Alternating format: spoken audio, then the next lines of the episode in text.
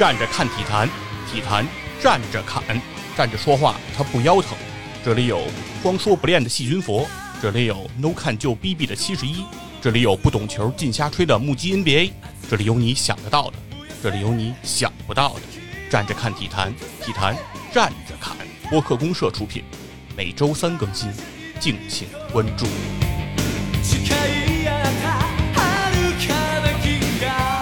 欢迎来到体坛站着侃，我是光说不练的细菌佛。我是 No 看就 B B 的七十一，今天呢，咱们的节目环保方面的资料呢，是由公益合作方绿色和平为我们提供。对，那大家都知道了，今天我们会是一个和这个环境保护相关的一个节目啊。嗯嗯但是在这个节目正式开始之前，我还是想问问七十一，嗯，上周的这个欧联和欧冠都看了吗？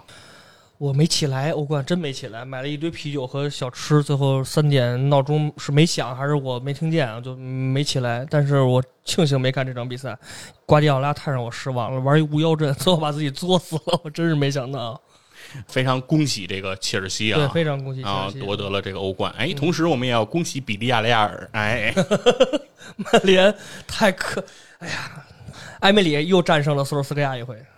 嗯，是是，曼联又失去了这个欧联问鼎的这个机会。嗯那同时，这个切尔西呢又夺得了这个欧冠。然后在我们的上一期节目里，哎，嗯关于英格兰队的前瞻里。哎，对对对，啊，然后我和道夫老师不止一次地说起，说切尔西这些年轻球员，哎，可以，齐尔维尔是不是啊？蒙特这些球员蒙特如若欧冠夺冠，嗯那他们的身价将继续往上飙升，对他们的球技也有可能也突破一个新的境界。对。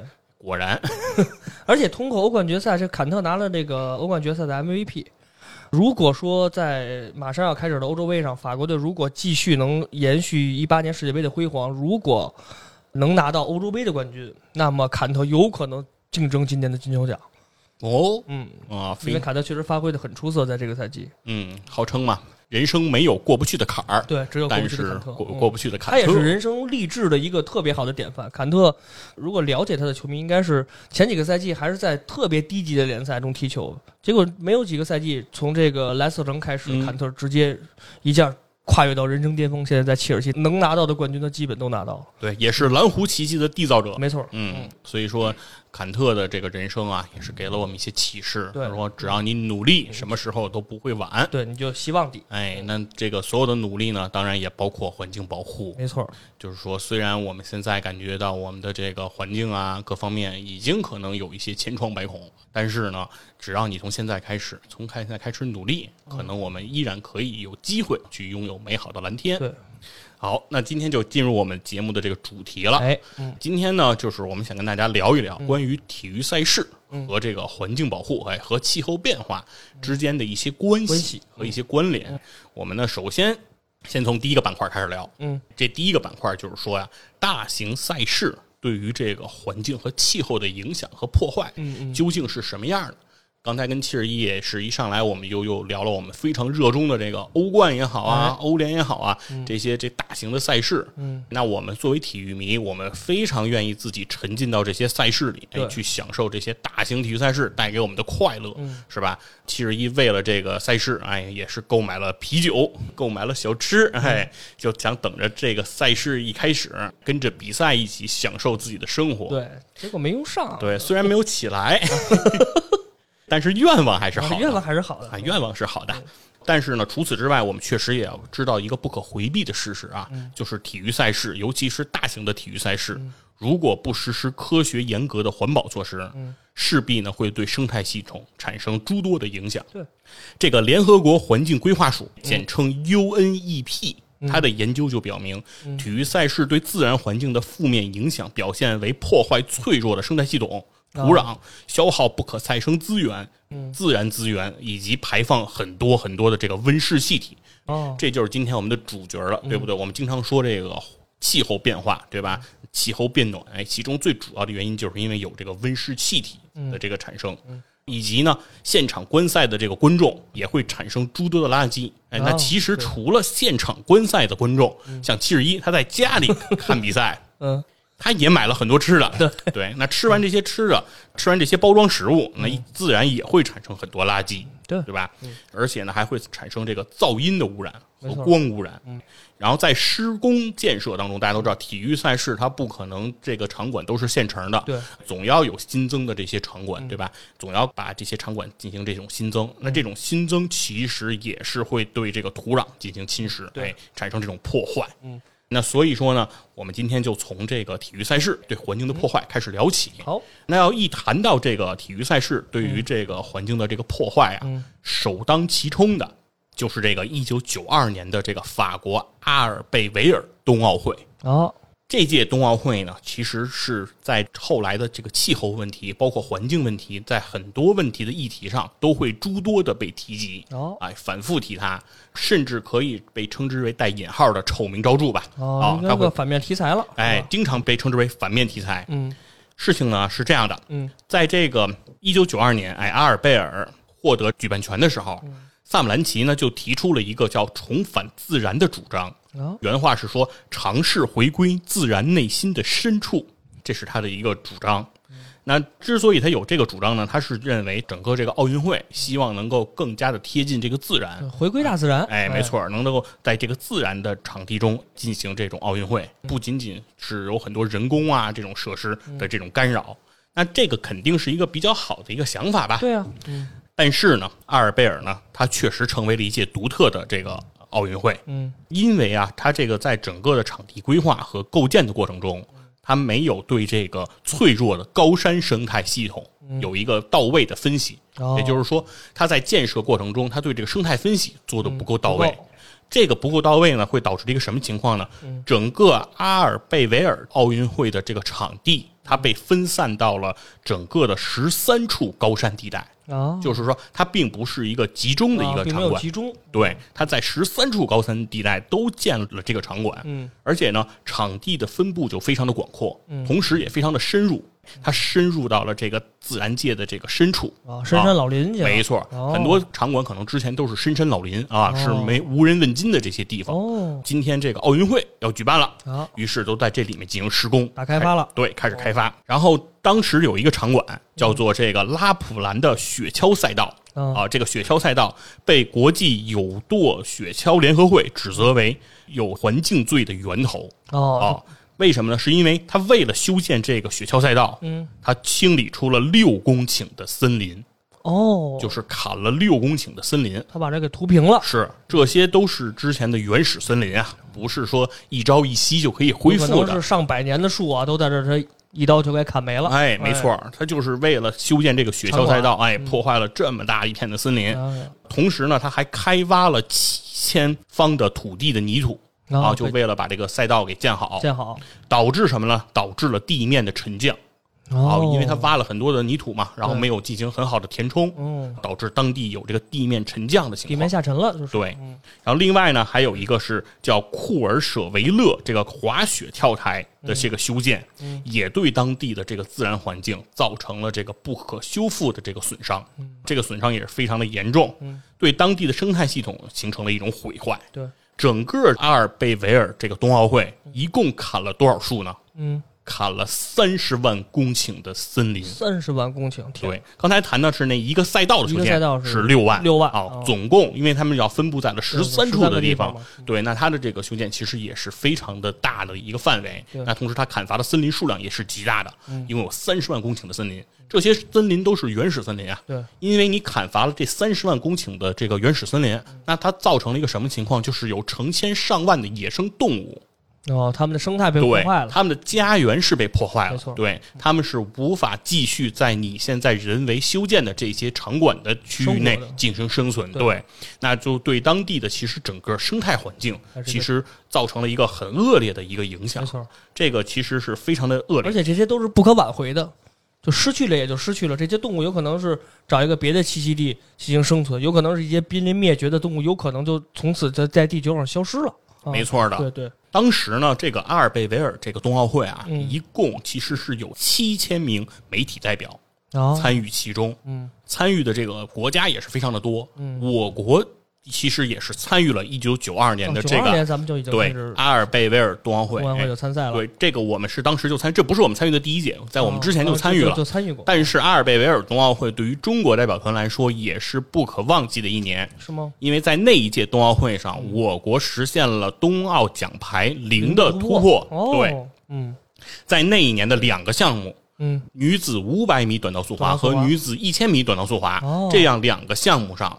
我们的中国选手夺得了两个项目的银牌。银牌啊，这个选手的名字叫叶乔波，哦，叶乔波，这个提起来也是鼎鼎大名的中国女子的速滑运动员。在杨洋之前，她应该算是中国女子这个短道速滑第一人了。没错，在大杨洋之前，因为大杨洋是为中国冬奥项目金牌嗯。零的突破，对，也是女子短道速滑嗯这个项目嗯。在大洋洋之前，是叶乔波首先实现了奖牌的突破，哎为中国代表团拿到了两枚银牌。也是非常出色的战绩。对，这两枚银牌也是沉甸甸的呀。对，没错，嗯，尽管啊，在对于中国人来说，对于我们体育迷来说，这一届冬奥会是给我们留下了很深刻的记忆。嗯我们也非常叹服于叶乔波的这个精彩的表现。嗯但是他的这个环境保护方面的责任，其实我们也是能够清晰的看到的。当时这个冬奥会整个呢，其实有七千名的媒体代表嗯参与了其中的报道，嗯有七千个媒体，相当于记者，哎，都在现场。那国际媒体对该届奥运会的环境保护进行了口诛笔伐的啊报道就已经，在当时就已经是对于他们这个对环境的破坏，已经当时进行了很严厉的一些批评和报道。吧对这个批判之声啊，其实就已经不绝于耳了、哦啊，而且把环境破坏归入到了现代奥林匹克的丑闻当中。哦，这会严重了。对，会认为，因为现代奥林匹克的丑闻，一般我们能想到的是什么呢？兴奋剂，对兴奋剂假球比赛什么这不公正的一些比赛啊，嗯或者黑哨这种算丑闻是吧？对，嗯比如说包括什么竞选城市啊，的这种贿选对对对对这些事儿，其实会被列入这种丑闻。对丑闻但这一次呢，其实把环境保护的这个问题也立到了这个丑闻当中。就可见它的对于环境的破坏有多么的严重。没错，嗯说围绕着阿尔贝维尔这个奥运会的破坏的负面宣传啊，嗯给这个国际奥委会和当地的奥组委带来了一个巨大的压力、嗯啊，这个压力是非常大的。嗯但是呢，国际奥组委和当地奥委会都拒绝承认，拒绝公开承认。哦这一届奥运会对当地生态严重起到了非常严重的生态后果。就是我们不认错。哎哎，萨姆兰奇呢，在这个阿尔贝维尔赛后还会说，阿尔贝维尔奥组委在环境方面哎有着诸多的努力。哦，说他认为呢，这是一届回归自然的冬奥会。哎，这就是他赛前在冬奥会开战之前的那个主题嘛，嗯回归自然。他指出，本届冬奥会犹如一都独放的花儿，绽放于不毛之地的阿尔卑斯山。哦，对，其实呢，通过这句话呢，其实我们也可以看到一些问题，就是说，本来在举办奥运会这些场地里，可能都是常年积雪的这些雪山，对吧？都是这种高高的雪山，人迹罕至的，对，没有人类活动来进行这种破坏的。说如果没有这届冬奥会，那可能这些地方会依然保持着它的这个原貌，对依然保持它的这个生态的原始性。嗯，但是呢，就是因为你办了这一届冬奥会，它开出了一朵独放的花什么叫独放的花儿呢？就是说，这个花儿其实是和当地的生态是格格不入的。对，对吧？当地是不毛之地的这种存在，但你在这个地方去把它打造成了一个人为的这样一个状态，那它肯定其实是和这个当时的这种原始的这种生态环境和生态的表现是完全不一样的，对对吗？而举办奥运会呢，当时的为什么会有这样一个思路，是怎么产生的呢？是因为事实上，在一九九二年这个阿尔贝维尔冬奥会之前，环境保护的相关内容是没有写进奥林匹克宪章的对，也就是说，当时人们其实并没有对环境保护有足够的重视和认识。当时这个环境的改善会夹杂在这个经济发展的需求当中。哎，大家其实还是为了钱。对，尤其是在我们之前的节目里也讲了，一九八四年洛杉矶奥运会，嗯非常的成功，对吧？尤伯罗斯当时账户里只有一百美元，然后最后奥运会开完了，弄了两个多亿。挣了特别多钱，所以说这个时候大家就会把目光其实锁定在如何挣钱上。没错所有的目标其实都是经济需求。嗯嗯那所以说呢，这个时候就会说当地，比如说促进旅游啊、嗯文化发展呀、工业活动啊，这些都会被他们看作他们比较看重的目标。对，那环境保护的诉求就理所当然的要为经济让路，对对吧？就为钱让路。就抛在脑后了。对，因为在八四年洛杉矶奥运会之前，那个奥运会都已经快开不下去了，嗯，都没钱嘛。对，那这个时候呢，你肯定得先让我挣钱，对对吧？从八四年到九二年，那才几届奥运会啊，对吧？这个钱我还没挣够呢，所以说环保的事儿肯定不会想。所以说，他就忽略了一个环境保护中的一个深层次的需求，就叫可持续发展。对，总有一种一锤的买卖，嗯，干一件是一件，这就是干一票是赚一票的那个那个劲儿了啊。那这个东西会造成了一个什么呢？就是奥运会在向未来索取这个环境成本，没错。以破坏环境为代价来举办所谓成功的这个奥运会。在这个冬奥会之后，事实上很多所谓的经济诉求嗯其实也是事与愿违。哦就没有达成目标。对，并没有真正的达成这个目标。嗯阿尔贝维尔这朵盛开于不毛之地的阿尔卑斯山的这只独放的花儿哦也没开出来啊，并没有长久的繁荣和哦长久的绽放，嗯，反而呢留给了法国政府六千七百万美元的亏空哦，哦和几十年的债务。留下一屁股债。没错 嗯，所以说这届奥运会等于开完之后，在经济上也没有获得这个理想的收益啊啊，同时呢，，很失败的冬奥会。对，还在这个环境保护方面，哎，给人留下了很多的口实。嗯那所以说，这个时候等于它的环境策略的失误和管理不善，嗯在全球范围内就形成了这种连锁性的反应。嗯其实呢，除了这一届的这个冬奥会之外，嗯，其实在历史上，在这个二零一零年的这个温哥华冬奥会，嗯。其中他为了修建这个场馆，也遭到了环保部门和环保相关组织的一些抗议。哦。因为他修建的这个滑雪场叫做北欧滑雪场这样一个计划，它对当地的这个灰熊的生态环境嗯造成了很严重的影响，哦使当地的这个灰熊不得不做长距离的迁徙，从当地迁徙到更适宜生存的地方从温哥方。华迁徙到墨菲斯，对，反正就是得做长途迁徙吧，对对对因为当地已经不适应人家的这个生存了。破坏了嘛？说白了就是对，没错，所以说这一点的那个破坏呢，也是非常的这个严重啊。嗯其中呢，就是还要讲到的，就是比如说，还是以奥运会如果为例子的话，嗯嗯。那我们还可以继续再往下挖掘，那就是在九六年美国的亚特兰大奥运会上，嗯。当时的这个夏奥会了，已经是。对，这个就是夏奥会了。对对，那这个夏奥会上呢，美国大家都知道汽车之城，对。嗯。因为这个奥运会呢，当地的交通造成了一个很严重的负担。哦。当时的亚特兰大呢，为了让奥运会能够顺利的举行，能够为了给这个奥运车辆来让路，哎，在亚特兰大范围内停驶了二十五万辆的汽车，哦。但是在这种前提之下，哎，仍然造成了极大的这个汽车的拥堵。那肯定的，嗯和当地交通的这种阻塞，那同时这些阻塞的汽车其实也排放出了相当比例的温室气体啊哦和这些尾气污染的气体那甚至在局部当地产生了酸雨哦哦，这是非常严重的一个一个影响了。嗯嗯其实呢，除了就我们刚才说的奥运会这种就是世界最大型的这个赛事，其实其他的很多赛事其实对于环境都是有相关性的这种破坏。没错，这种例子也是不胜枚举。嗯嗯首先呢，我们还是得再说一下这个二零零七年的一个叫橄榄球世界锦标赛啊这样一个比赛，嗯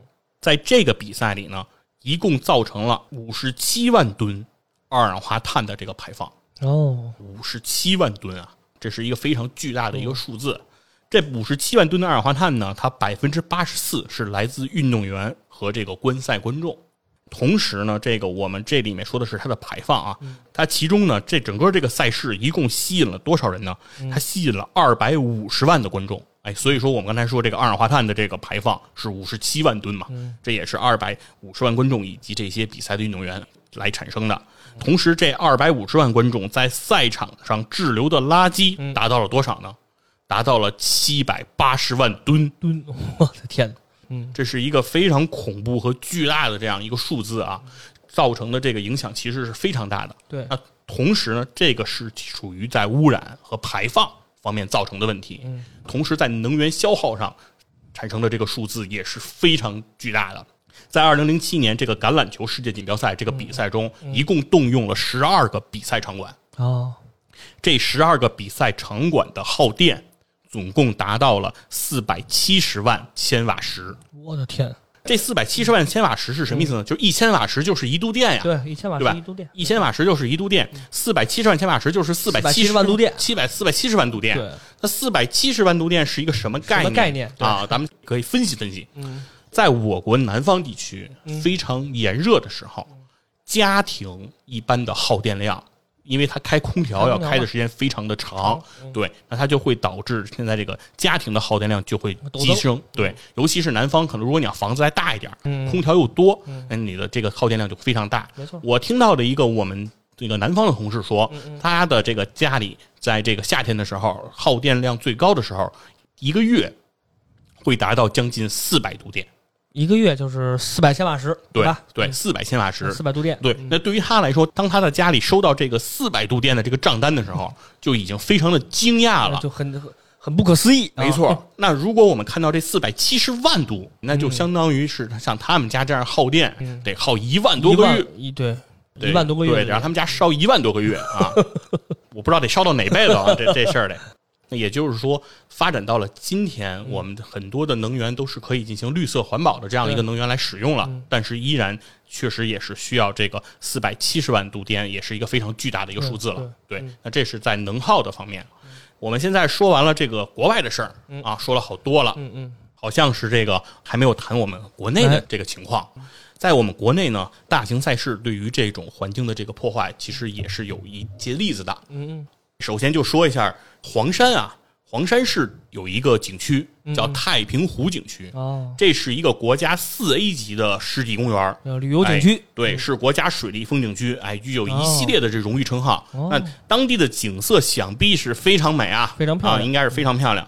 在近些年呢，他举办了多次的这个全国摩托艇锦标赛，啊，摩托艇，哎我以对。为我以为马拉松呢，摩托哎，艇，摩托艇，哎，摩托艇。那这个摩托艇的锦标赛呢，确实给当地就是发展啊有一定的这个积极影响啊，这是就经济发展和旅游影响呗。哎，没错，这是一定的，但是也对太平湖的水域造成了一定程度的污染。肯定的。赛后呢，是需要数周甚至数月的时间之后，太平湖当地的这个水质才能够恢复到这个赛前的正常水平。正常水平。对，哦，虽然呢一次比赛的污染不足以给太平湖的水域带来致命的打击，就是它还是可以恢复。嗯但是呢，太平湖作为水库，一旦赛事的开发发生了意外，那水域就会遭受到污染。那当地人民群众很多是要通过太平湖的这个水库的水来进行日常生活对的，来进行饮用啊对以及生活的。那一旦这个水库遭受到了一个大面积的一个破坏，嗯。那其实未来对于城市的影响其实也是非常非常巨大的。对于人类健康的影响也是非常可怕的。没错。除此之外呢，其实刚才七十一谈到了说是马拉松哎，的这个比赛，嗯那其实这个现在就可以重点来说说这个马拉松了。嗯，近些年来啊，我国这个马拉松赛事啊，如火如茶发展真是嗯哎，对，如火如茶。如火如茶。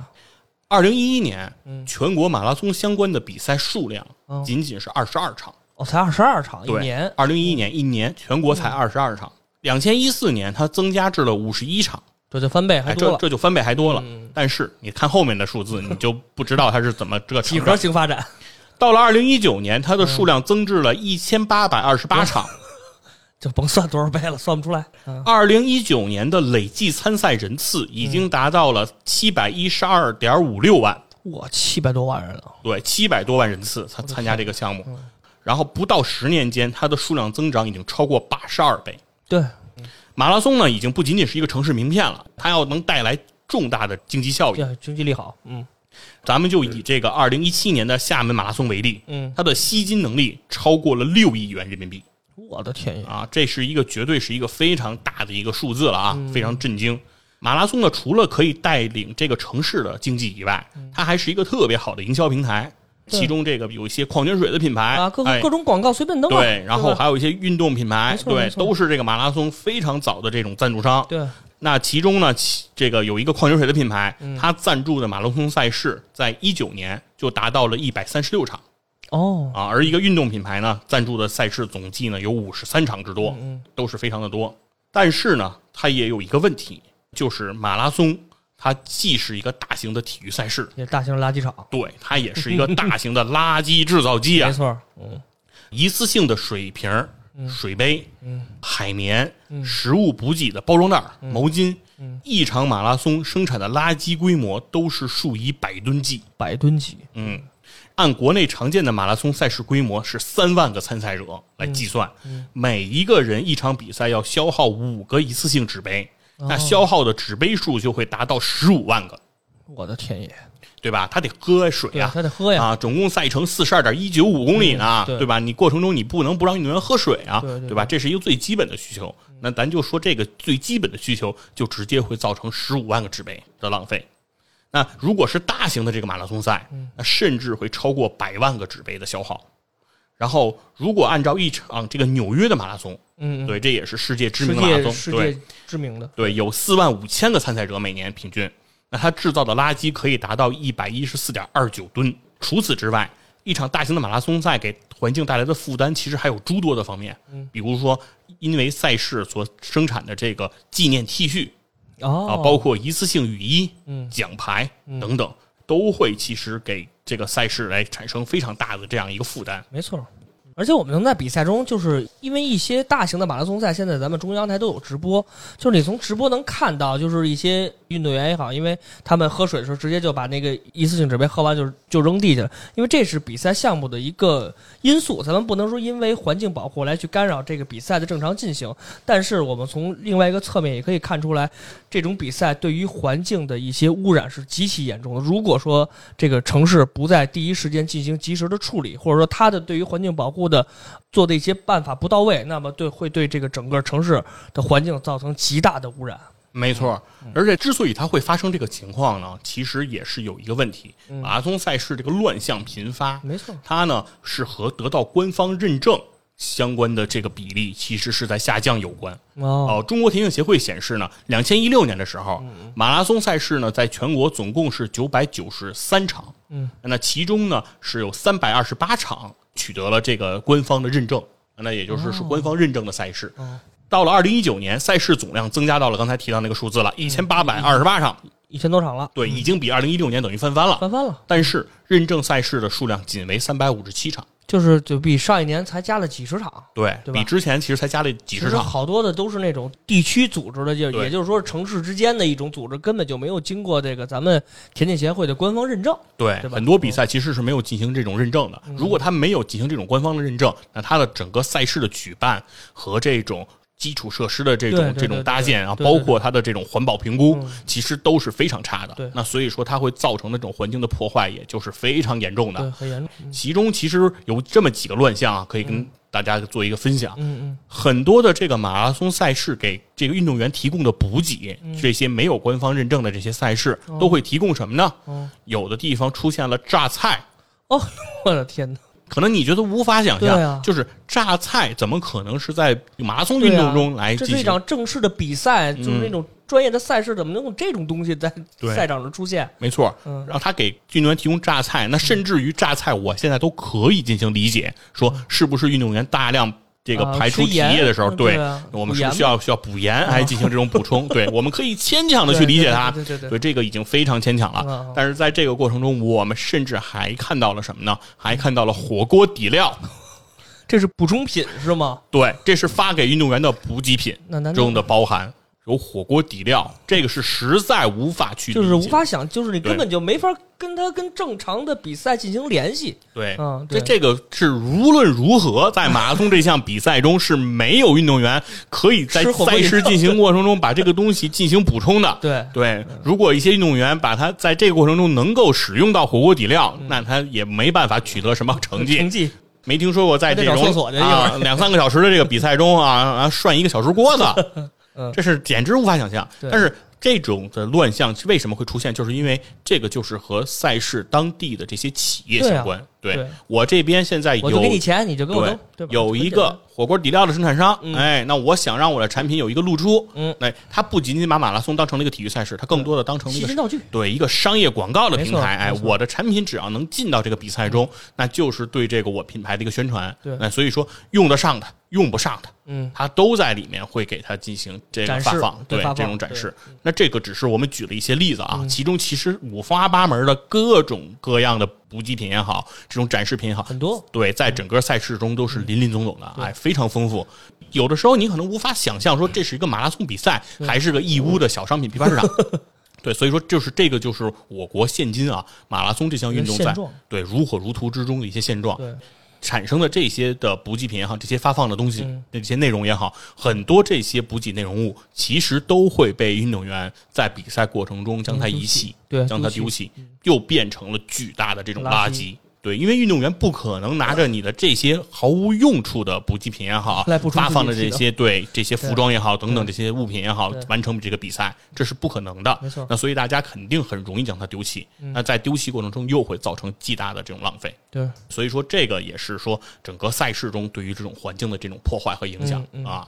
那其实这个呢是我们今天算是第一个板块的内容，关于体育赛事对这个环境、对于这气候变化等等的这些恶劣的一些影响吧。啊，这是我们的。第一个板块的内容，哎，那么接下来其实第二个板块呢，就是说，因为环境的恶劣，是吧？环境一天比一天的恶化，然后气候的这种升温，导致的很多体育赛事其实已经被环境所反噬了。对，当你体育赛事不注重这种环境保护的时候，你的发展寿命可能也会受到影响。对，大自然就会反馈你和报复你。然后这块其实我找了一些，就是我找的这些资料跟佛爷相比，肯定就是不足为奇。找了一些相关的资料，其实，在全球变暖这个环境之下，包括冰川融化呀、海平面上升啊，咱们都知道的这些气候的变化。特别是局部的极端的气候的频繁变化，其实影响了体育界的很多的赛事。比如二零一九年秋季在日本举行的这个橄榄球世界杯，就刚才佛爷说零七年有一次橄榄球世界杯，在一九年秋季的日本举行的一次橄榄球世界杯中，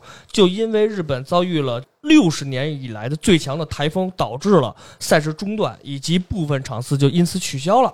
所以说，这就是大自然的开始给体育的一些反馈。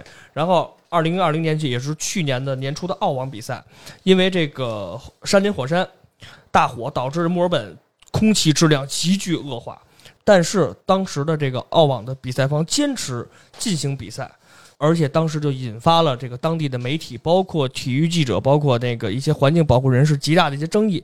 但是比赛还是如期进行了。此外呢，就是现在我们都知道的暖冬。包括这冰川融化、暖冬的出现，导致许多滑雪赛事，就是让我们之前冬奥会介绍的那些好多滑雪、滑冰赛事，被迫采用高昂的人工造雪。虽然对环境其实影响可能不是特别大，但是对于这个。比赛的主办方来说，它的人工成本，包括它的这个投入成本，就大大了很多。对，这个是有一个例子。嗯，二零一零年的这个温哥华这个冬奥会啊，当时在举办之初就遭遇了这样一个问题，是吧？就是当地没有雪。对对，我好像有印象。对，当地的这个酋长，当地的这个原住民就站起来反对举办冬奥会。对，其中的一个理由就是我们这儿根本没雪。你怎么比？对你让他来这儿比什么？对，就完全不能理解，说要把奥运会开在我的家门口。对，对我家这儿就没有雪了，现在你干嘛还来？嗯，为了能够成功的举办这届奥运会，整个温哥华的奥组委是实施了大规模的人工造冰、人工造雪的这样一个工作。嗯，那这个成本其实也是非常巨大的。其实我在今年在体育台，咱们那个 CCTV 我看过一个，因为咱们明年要在北京和张家口开咱们的二零二二年的北京冬奥会。嗯，其实我们在看这赛前的一一些，包括。咱们对于这个冬奥会的准备工作当中，就看到了咱们张家口市和这个北京市在冬奥会的，尤其是滑雪项目的一些比赛中，介绍这个怎么进行这个赛前的这个准备啊，包括如果到时候雪的这个积量不够怎么办？这时候我们会上一些这个洒雪车，大量的雪会投进来。其实这也是很大的成本，但这是已经是二一年、二二年的事儿了。所以说，可见十多年前在刚刚开始有人工造雪这么个机器的时候，当时的温哥华会投入多大的这种成本来进行这个比赛。其实说完了这个冬天啊，其实还有夏天的事儿。嗯，你比如说频繁发生那种高温热浪天气。会造成马拉松运动员，就是刚才佛爷介绍的马拉松。其实马拉松在产生大量垃圾的时候，我们也看到了马拉松很多运动员，因为是在夏天比赛，因为冬天其实马拉松你没法跑，因为太冷。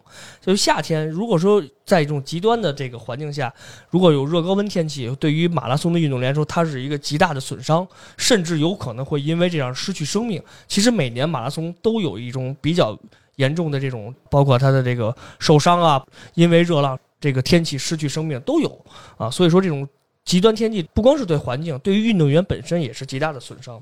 而且在二零一四年，加拿大的滑铁卢大学与奥地利的因斯布鲁克管理中心的联合研究表明，由于气候的变化，一九八零年到二零一零年期间有九个冬奥会的举办场地，但是到了二零八零年，也就是将近六十年后啊，只有六个，全球只能有六个适用办冬奥会的场地了。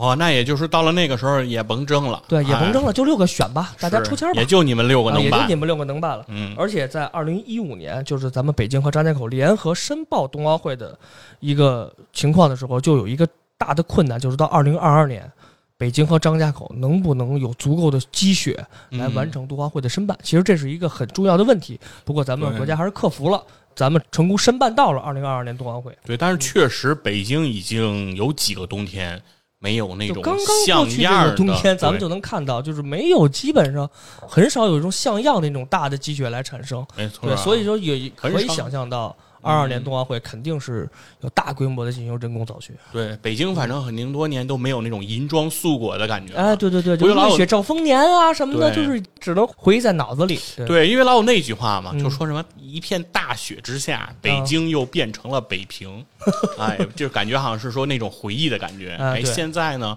北京哎没有大雪，它也就变不成北平了。对，就只能留在回忆中。嗯嗯，其实还有就是在这个二零二零年，也是在去年，有一份报告，也是关于体育和环境的报告，就是气候变化已经对全球体育已经造成了许多冲击性的影响。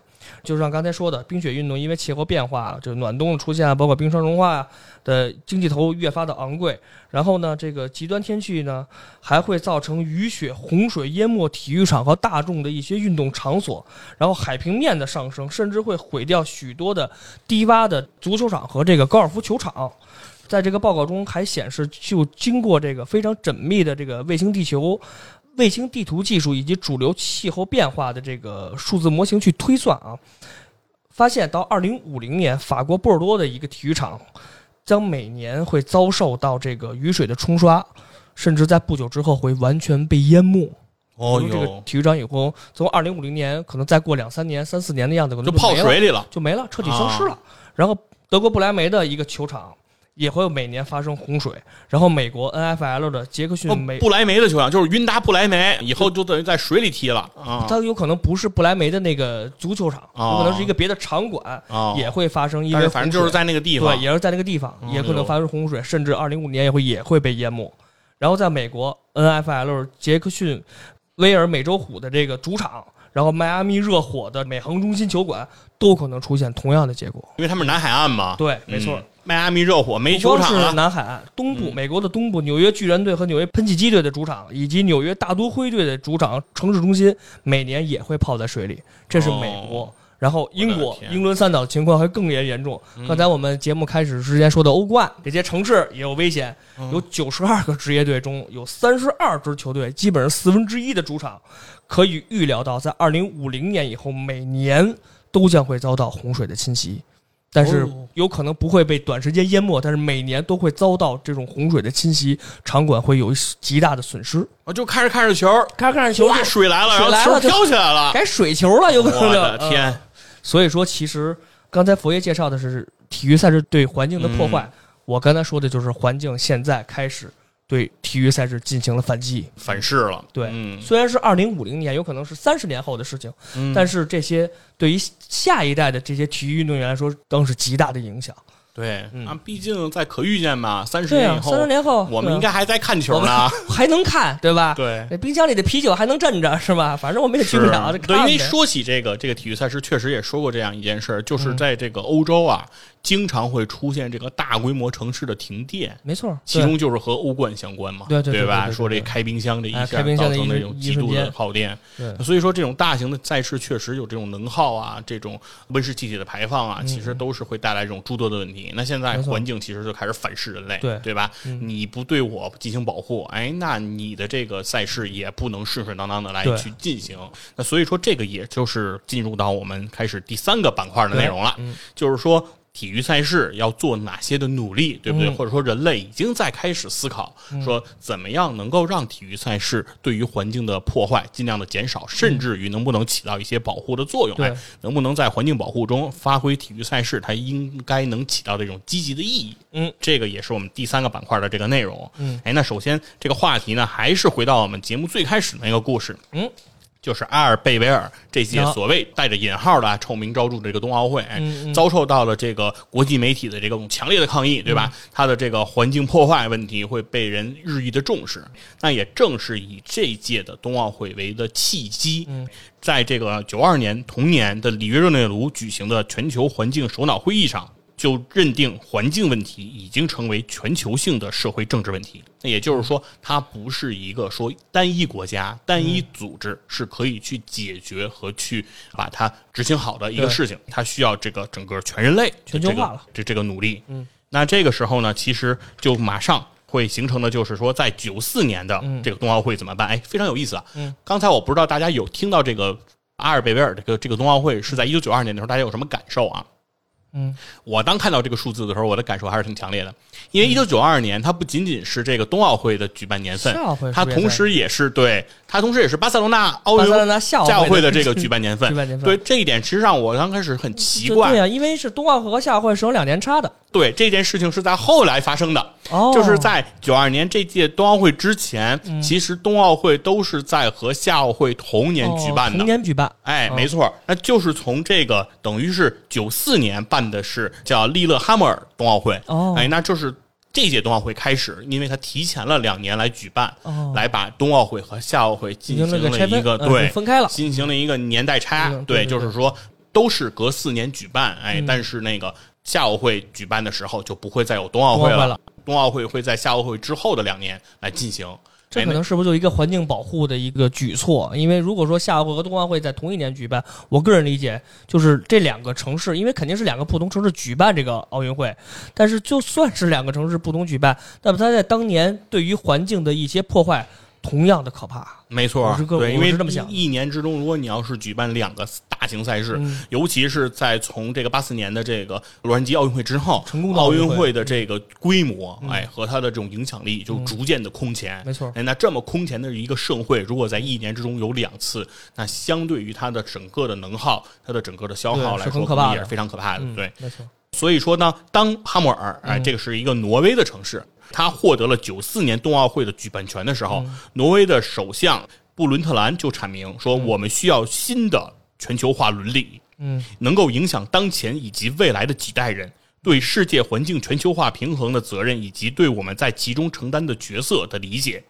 奥林匹克运动理想最重要的是国际化的协作，嗯，哎，这需要我们比以往要付出更多的努力。这是他的首相之前就阐明的，也就是说，在这一届的时候，他们会对于这种全球化的这种伦理，对于环境保护，哎，来做出他们该做的这些改变。贡献吧。对嗯，因为是在之前的这一届奥运会，其实已经被媒体非常的关注了。对对，那这个利勒哈默尔在环境保护方面的努力呢，是体现出了这种集体努力的意愿，哦也就是不是每个个体的努力。嗯，挪威政府希望这届冬奥会能够成为一个好的示范，嗯嗯能够如何将环境保护与重大赛事进行一个结合。嗯，环境教育计划在全国进行了实施，嗯。哎，也就是说，它不仅仅是在比赛开始的时候来进行这种环保，嗯。而是在整个它承办的那一天开始，嗯。它就开始进行这种对于环境保护这种相关的教育了、哦，啊。进行教育了。没错哦，在挪威的各地的学校都将环保作为基础教育的一个重要的组成部分，哦，就是有这个课了。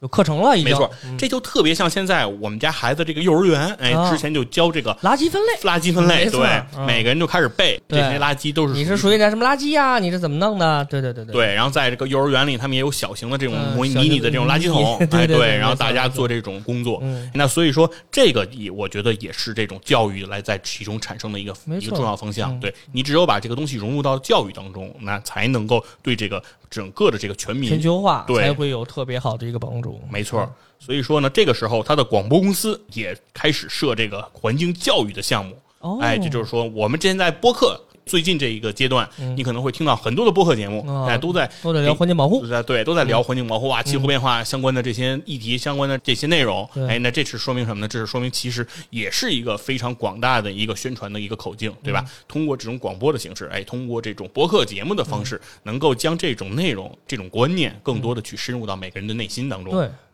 这个利勒哈默尔冬奥会呢，在环境保护方面执行的这个级别呀、可以说是非常的严格。嗯，它严格到了什么程度呢？就是甚至连开幕式放飞和平鸽，嗯，它都要开始考虑是不是要保护动物。哦，嗯，由于低温、黑暗和猛禽等原因，他们认为啊，在开幕式上不应该使用真正的和平鸽。哦，就很危险。哎，没错，所以说在这届这个冬奥会啊，嗯实际上他们是没有放飞这个和平鸽的这样一个环节了。哦哎，他们其实就是考虑到了保护这些鸽子的这个生命啊等等这些原因。那有一些学者呢，其实会对利勒哈默尔冬奥会的环境保护行为啊提出了一个批评。哦，那为哎什，么？他们是怎么说呢？他们是认为这届奥运会的冬奥的环境保护工作，其中有一半儿被他们认为都是象征性的措施。哦，也就是浮在纸面上呗。对，就是感觉上可能有点形式大于内容，哦哎，形就是式主义了对嗯你是为了这个宣传，嗯他们就说这个公关营销的努力远大于环境战略的这种实施。嗯但是呢，仍然我们还是要说，利勒哈默尔在环境策略上取得的成功，被认为是开启了奥运环保的最佳模式。嗯其环境保护的理念和措施，更是带给了奥委会极大的启示。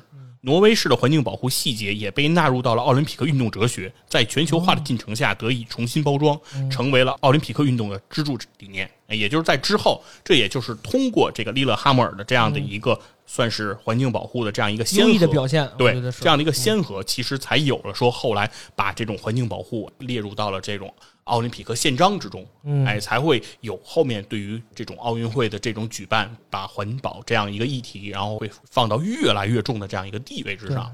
现在呢，就是所有的这种大型赛事也好，嗯哎，包括奥运会赛事也好，其实如果你在举办的时候，其实都是有这种环境保护的调研。和其中的这个分析报告，在其中是要占到非常重的一个比，重。其实这个在去年的国际奥委会，去二零二零年三月份就宣布，从二零三零年开始，所有的奥运赛事活动，不光是夏会，就是包括冬奥会，所有奥运赛事活动都将是绿色和环保的，及所有奥运会承办地的组委会委员会都要要求减少碳排放的使命。所以说，其实从去年三月份开始，就是国际奥委会已经严格要求，从三零年开始，所有的奥运会承办地都要减少碳的排放。其实就是像刚才佛爷说的，这个亡羊补牢，为时未晚。我觉得现在开始做，虽然可能是对有的像刚才九二年我们那个冬奥会的损失我们无法弥补，但是如从九四年刚才说的挪威的那届冬奥会已经开始了一个正面的典型。那么现在这个我们。每一次冬奥会，包括夏会，都如此做到的话，那我们觉得我们对环境的影响，自然环境给我们的反馈，有可能是就像我刚才举例，有可能不是二零五零年，有可能二零六零年，甚至二零七零年，有可能慢慢就往后退了。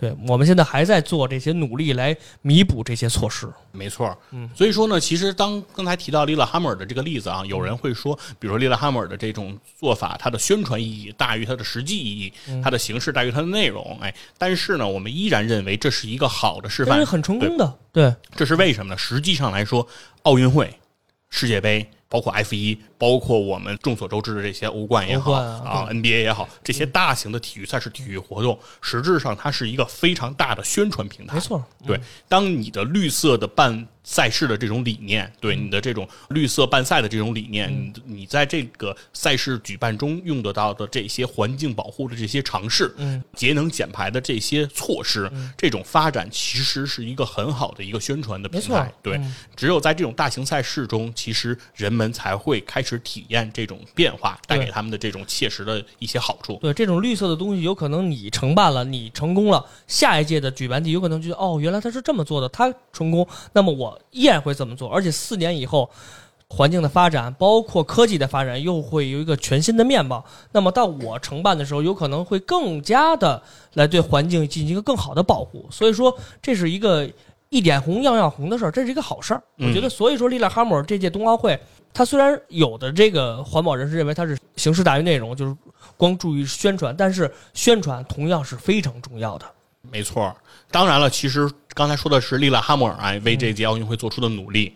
那当然，像北京，我们也其实在为这个奥运会做着自己的努力。没错，在这个二零二二年的这个北京冬奥会，北京和这个张家口同理的这个奥运会冬奥会上，其实北京就已经承诺了，在这届奥运会的所有场馆都将采用绿色电力。哦，即可再生能源的发电来维持这些场馆的这种电力。嗯，那除了承诺使用清洁电力之外呢，北京冬奥会还筹备涉及到交通、建筑等多个领域，它的用电、它的能源都尽量采用这种绿色的能源。嗯，这个可以说是一个非常重大的表现，对于节能减排来说是可以起到非常重大的一个作用的。对对，那在电力领域呢，二零二二年冬奥会主场馆和崇礼县的医院、学校等公共场所将实现可再生能源的供电。哦，而在交通领域呢，低碳的奥运专区内的公共交通将采用可再生能源设施供能。就是说，这些电动车，嗯我们现在总说是说普及电动车，哎，能源车，嗯，对，普及新能源车。对，但其实你要普及的不仅仅是这个新能源的车，对而是新能源的电，电对吧？对。你要有绿色的电，对。嗯你的车虽然不再烧油了，哎，虽然不再排这些尾气了，但是如果你使用的电依然是这种高能耗造成的火电呀、这些水电啊、这些能源来实施的这些电力，其实依然对环境是有有破坏的。破坏的，没对。错，嗯，第三点呢，就是说在建筑领域，奥运村、崇礼县城，哎，主要的景区和周边的农村的采暖，嗯，都全部要采用这个可再生的能源。哦，其实早在二零一五年，张家口呢就出台了一系列推广可再生能源的指标。哦到了这个二零二零年，也就是刚刚过去的二零二零年啊，是百分之五十五的电力消费都要来自于可再生能源。全部城市的公共交通，百分之四十的城镇居民生活用能，百分之五十的商业及公共建筑用能将来自可再生能源，百分之四十的工业企业将实现零碳排放。哇，哇，这是一个非常这是非常棒的标。数字了，嗯。对，嗯。要建成国际领先的低碳奥运专区。嗯，可再生能源消费量占终端能源消费量的总量，在二零二零年，它的目标是要达到百分之三十啊，这个应该是已经实现了。嗯嗯，那通过再生能源的综合利用，哎，年替代化石能源约三千三百万吨的标准煤，我的天，减少二氧化碳、二氧化硫、氮氧化物的排放约八千五百万吨、八十四万吨和十四万吨。那也就是这个节能减排其实做的非常的出色的。对，嗯，首先呢，一个就是说，为什么就是要这么重视这个低碳、啊？为什么一定要办一个低碳的奥运会？嗯，那就是因为咱们这个包括绿色和平组织在内啊，这些相关的这些 NGO 其实也是一直在提倡的一个，说是希望全球在二零三零年之前要把升温控制在工业革命后的一点五摄氏度内。就是说，如果我们的这个升温能够控制在一点五摄氏度之内，那我们整个的生态环境其实是有一个非常大的一个挽救的哦啊。如果升温超过了一点五摄氏度，如果到了两度，其实大量的动植物都可能会面临到灭绝。灭绝，我们的海平面依然是会上升，对那其实问题还是非常严重的。没错但如果控制到一点五摄氏度之内，其实就会有一个非常大的改观了。别看只有零点五度，但是对于全球来说，这是一个很可怕的数字。没错对，这个时候呢，其实就是说，在两千零四年，化石燃料产生的二氧化碳嗯占二零零四年中温室气体总排放量的百分之五十六点六。嗯，虽然化石能源和煤电和天然气在碳收集、捕捉和利用等方面的进步是非常快的，嗯但是它的成本非常高，不能大规模的商业化使用。那所以这个时候，可再生能源发电，那在这个碳排放的环节，其实基本上是为零的。嗯，那所以这也就是为什么要用可再生的这个能源来进行这个发电。其次呢，作为世界上最大的体育盛会，奥运会面临着超大规模、资源过度调动等诸多问题。对，没错。那低碳的可持续的奥运会是冬奥会的就必然选择。嗯，在全球减缓气候变化、奥运会面临着各种争议的大背景下，奥林匹克呢是奥组委也提出了国际奥林匹克二零二零的议程改革的这个样的一个提案，其中可持续发展是三大改革主题之一。哎也就是说，我们希望奥运会是可以长久不衰的。可以一直以来的这样进行下去的，那所以说，其实这件事情是对于不管是整个全球来说，还是在奥运会的这样一个举办地来说，其实都是会非常非常的重要的。对，哎，那所以说呢，冬奥会的举办呢，也可以推动张家口市乃至整个河北省对来加快能源的转型，哎，把这种不可再生的这种能源来替代为这个可再生能源啊。然后事实上呢，就像这个张家口举办冬奥会这届这样一个契机，它已经开始有了这种再生能源示范区的这种设哎，立。对，这是我国首次可再生能源应用示范提升到了跨区域协调的示范级别，也是可再生能源的应用首次实现社会经济领域全覆盖。哎，那也就是说，基于这届这个奥运会，那其实是给我们其实是在可再生能源的这种利用，然后以及可再生能源的这种跨区域的这种协调上，其实也取得了非常大的一个做了一个正面典型。没错，对，因为张家口并不是咱们国家的一线城市，算是一个中小城市吧，我只能这么说。如果张家口这儿通过冬奥会来证明了碳排放，包括一些环境保护的一些这个，刚才佛爷介绍的一大堆的这些正常的这个正面的事例，那么在同样的中国一些二三线城市，就完全可以依照张家口这个模式进行铺开。那么到了十年、二十年甚至三十年以后，有可能咱们国家整体的一个环境保护就会做到一个焕然一新的这个一个面貌了。没错。而且说，除了其实我国在二零二二冬奥会在做这些努力之外，其实整个国际社会都在做着这种诸多的努力。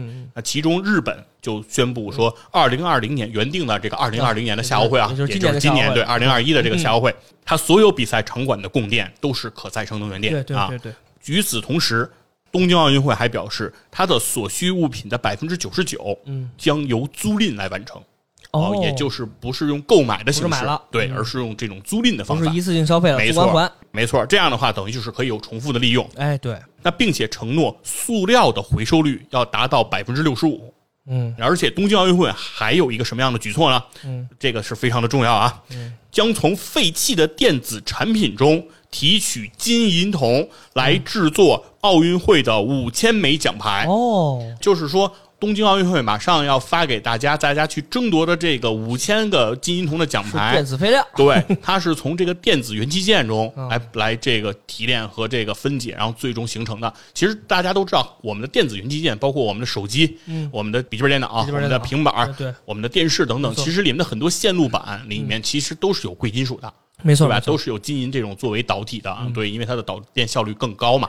这些东西其实我们是每年产生大量的电子大量电子垃圾，对吗？你一到了手机，你那个用了几年，哎，不行了，哎，说说对慢了啊，卡了，对，你就扔了，你就不用了。这些东西里面其实都是可以提炼出贵金属的，对，这些都大量的电子废料。对，那如果他在这个过程中去运用这个，我认为倒不是说他做这五千个奖牌能够说。利用多少这些废旧的这种电器元器件，这个我觉得一定不是在数量上能够起到多大的一个帮助。但是，当这些奖牌在每个国家进行这种展示的时候，它都会传递出这样一个概念：这个奖牌是用什么做的，对吧？是用你们平时扔掉的废弃的这些电器件来做的。那这个时候其实又起到了一个宣传的作用。没错，没错，嗯，其实日本也是个电子品消耗的大国，所以从他这儿来做到以后，等到以后的夏奥会和冬奥会，这种金银铜牌这种奖牌，有可能还是会按照这个模式来做。那么对于电子废料的这种保护来说，就是会上升到一个另外一层面上。嗯，没错，它除了奥运会、世界杯。也在可持续发展这个事情上进行着重大的这个努力。嗯，我们都知道，下一届的这个世界杯啊，卡塔尔世界杯，它可是在这个炎热的卡塔尔来进行啊，中东地区，对它可是非常的炎热。那卡塔尔世界杯的五个场馆中，八个场馆中有五个将会采用先进的太阳能系统降温。哦，系统将安装有大量的以镜子来追踪的这个太阳能的这样一个方式，来提供能量，然后供给给一个吸收式的冷冻器，经过冷冻器冷却的水储藏在地底的一个装有冰块的水缸中。哦，在晚上供空气处理机进行使用，服务于看台和球场。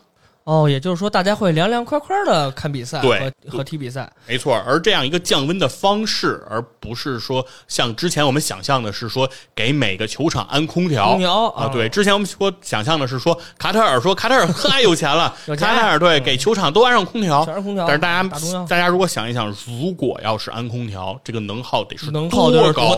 对，那是一个多大的空间？多大的工程？没错。而它用的其实是一个相对比较环保、比较可再生能源的这样一个方式。而现在问题就是卡塔尔这球场建得出来建不出来，这是一个问题。没错，啊，另外一个呢是作为平均日照时长九点五小时的国家，嗯，卡塔尔政府承诺在世界杯期间有百分之二十的电力将来自于光伏。哦，啊，值得一提的是，无论是太阳能热利用技术设备，还是光伏电池组，卡塔尔均采用可拆卸的模块化设计。世界杯闭幕后将可迁移到其他气候炎热的地区使用。对，这样的话。卡塔尔世界杯，再利用，哎，做的这些贡献，其实不仅仅是为他自己，也是为以后的这些场馆和以后的这些刚才说的夏奥会啊，包括世界杯这种四年一次举办的世界型的这种综合赛事，它会有一个先导的例子。对，嗯，这样的话等于就是说，他不是为了这一届，对、哎我不是一次性消费，嗯以后也会大家都会受益。对，对所以这就叫可持续嘛。这个才是能真正保留说我们这种奥运会也好，世界杯也好，嗯。才能长久不断的发展下去啊，不会出现像刚才啊其实一讲到的说，我们很多的赛事、很多的场地，对。啊，场地就会消失。对，嗯。开始因为环境的破坏对，因为气候的变化，然后陷入到这种啊洪水猛兽之中。对。嗯，所以说这个还是说一个题外话啊，是为了二二年我们能感受到凉快的这个比赛场馆、高科技、高高节能的比赛场馆，那我们中国队一定要努力，首先打入四十强，呃，首先打进十二强，然后争取我们能打进 二零二二年的卡塔尔世界杯。对，中国队已经开了一个好头啊在刚刚结束的比赛里，我们七比零战胜了关岛关。岛啊啊，踢得非常的带劲，虽然没有什么用，但是我们还是赢了啊，嗯还是赢了。对，赢了就是就是好赢了就是好事儿，李铁的开门红啊，不错。是，所以说呢，所有的这种大型赛事，其实嗯我们都希望它能够持续性的举办下去，因为作为每一个体育迷来说，其实这些运动的盛会吧，嗯。已经成为了我们生活中不可或缺的部分，没错。对吧？嗯。我如果说这些项目不论是哪一个，如果它没有了，那大家的生活可能都会觉得缺了一块儿，对。哎，都会有这种空落落的感觉，没错。嗯。对。那为了让我们的这种比赛可以继续进一步的进行，那除了说赛事整个需要做这种努力以外，简单到归结到我们每个人，嗯对哎，其实说我们在谈自己怎么进行低碳呀，怎么进行这种环保啊、这些努力的时候，其实可能我们做很多简单的事情就可以起到一些好的帮助就。像刚才佛爷说的，就像咱们两个孩子都是同龄的，都在幼儿园嘛。就是现在咱们国家从去年开始进行的这个，就北京市开始进行的这个垃圾分类，我觉得特别好。尤其是开始进入下一代，就是咱们的孩子，三四岁的、四五岁的孩子，就我儿子现在就是比我还知道某一个垃圾应该放在哪儿。嗯，他非常的清楚什么垃圾，爸爸这是可回收的，这个是其他垃圾，这个是有毒有害的。对于下一代来说，他们已经有根深蒂固的思想，这种东西应该放在哪里。所以说，在咱们这一辈，咱们是没有经过这种教育的。其实咱们对于垃圾的分类并没有做得很好，说白了很没有很好。但是咱们现在开始补救，咱们在咱们下一代开始，因为现在每年都产生很多很多垃圾。刚才佛爷也介绍了，我们现在在对下一代进行诱导、进行教育，告诉你这垃圾怎么进行该有的放置。其实这是个很细节的事儿，但是其实环境保护并不是一个很空洞的概念，并不是说体育能帮助什么。其实全人类每一个人在日常生活当中，只要做到一些细节，那么对于环境保护人，对于整个地球来说，就是一件非常重要的大事儿。对，所以说呢，很多的时候可能我们少开一天车，哎，没错，哎，然后多走走路，多骑骑自行车，对啊，对吧？然后我们在我们日常的生活中减少一些浪费，对吧？嗯啊，衣服我们尽量能够够少穿，穿一件穿一件儿都。少穿少穿不行不现实，但是我们可以减少购买，对吧？对对对对我们可以提升我们服装的这种利用率。对，买件贵的，然后多穿几年。哎，对，其实这个理想理念是我觉得可以推行。对对对我对对其实我经常的跟我媳妇也是这么说，嗯买一件是一件儿。对，哎，咱其实买什么包你就买一个包，能带出去就行了，不要买好几个，没有用。对对，用就是买一个买一个贵的，对咱咱给它用烂喽。对用烂了再对吧换一贵的。对，咱让让人看看啊，我们把一个包怎么给用烂了。不是我们没钱，是我们支持环保，就这么跟他聊。对这种理念啊嗯，对，其实都是一些好的事情，比如包括我们吃饭，哎，尽量要做到这种不浪费。光光盘行动嘛光盘嗯对对，包括现在呃，还是我闺女在幼儿园啊，也是嗯每天就是光盘。哎对我们也是每天要上传一些照片，其实这些也是有可能是形式大于内容，嗯但是慢慢的根深蒂固他的思想。现在他有时候就教我吃饭，就是说、哦爸爸你不能浪费。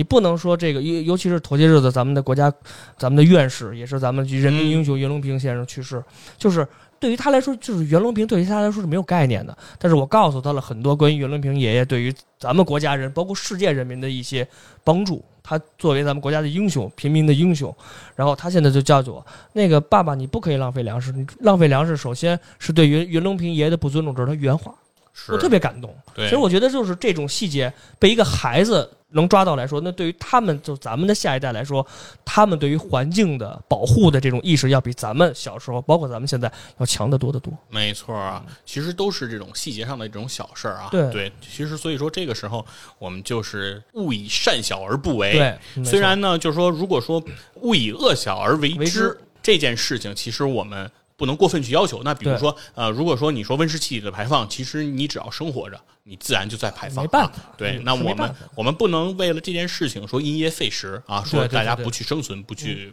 发展，这不现实的。但是呢，我们确实可以应该我们可以想想办法能做到点什么。比如夏天太热，我们就可以不开空调，我们就扇扇扇子，对不就累胳膊嘛，是吧对，？就是说空调呢需要开，我们还是要还是要开的对，对但是呢，我们可不可以少开，对吧？我们的温度可不可以调得高一点？哎对对对不要把能耗那么高，嗯包括？冰箱这种日常的这种东西，能不能把温度稍稍微调高一点，嗯，对吧？嗯没错，这是可以我们能够切实做到的。没错，对，那所以说还是那句话，就是包括奥运会，我们也可以看到，其实发展的问题还是要用发展来解决。对啊，对，奥运会其实也是一样。首先一个，它必然是要将自身打造成一个国际的盛会，没错它才能够在环保这样事业中发挥自己的作用。嗯嗯对，当一个项目，我们刚才其实也讲到了这个马拉松的赛事，今天为什么有这么多的乱象？为什么会出现了发榨菜、发火锅底料 这种令人匪夷所思的行为？其实更多的情况就是因为这些赛事它的管理不严格，对它的管理不规范。没有一个非常完善的监督体制，对它为什么不规范呢？其实就是因为它的规模不够大，嗯。它没有得到认证。对，它都是散兵游勇式的这种举办，嗯，反而当这个赛事如果它成为了国际化的大型赛事，嗯。那它反而是可以得到更多的资源的投入，大的资源的投入其实可以帮助它更好的能够去实现它在环保上能够做到的这种贡献和作用。其实刚才就像佛爷介绍的，现在咱们国内的一些马拉松赛事，它的认足度不到六分之一，一千八百多场次才只有三百多场被田径协会认可，其实这是很可怕的一个数字。所以说有一千五百多场都是这种非官方认证的，所以说这种乱象其实是很可怕的，我觉得。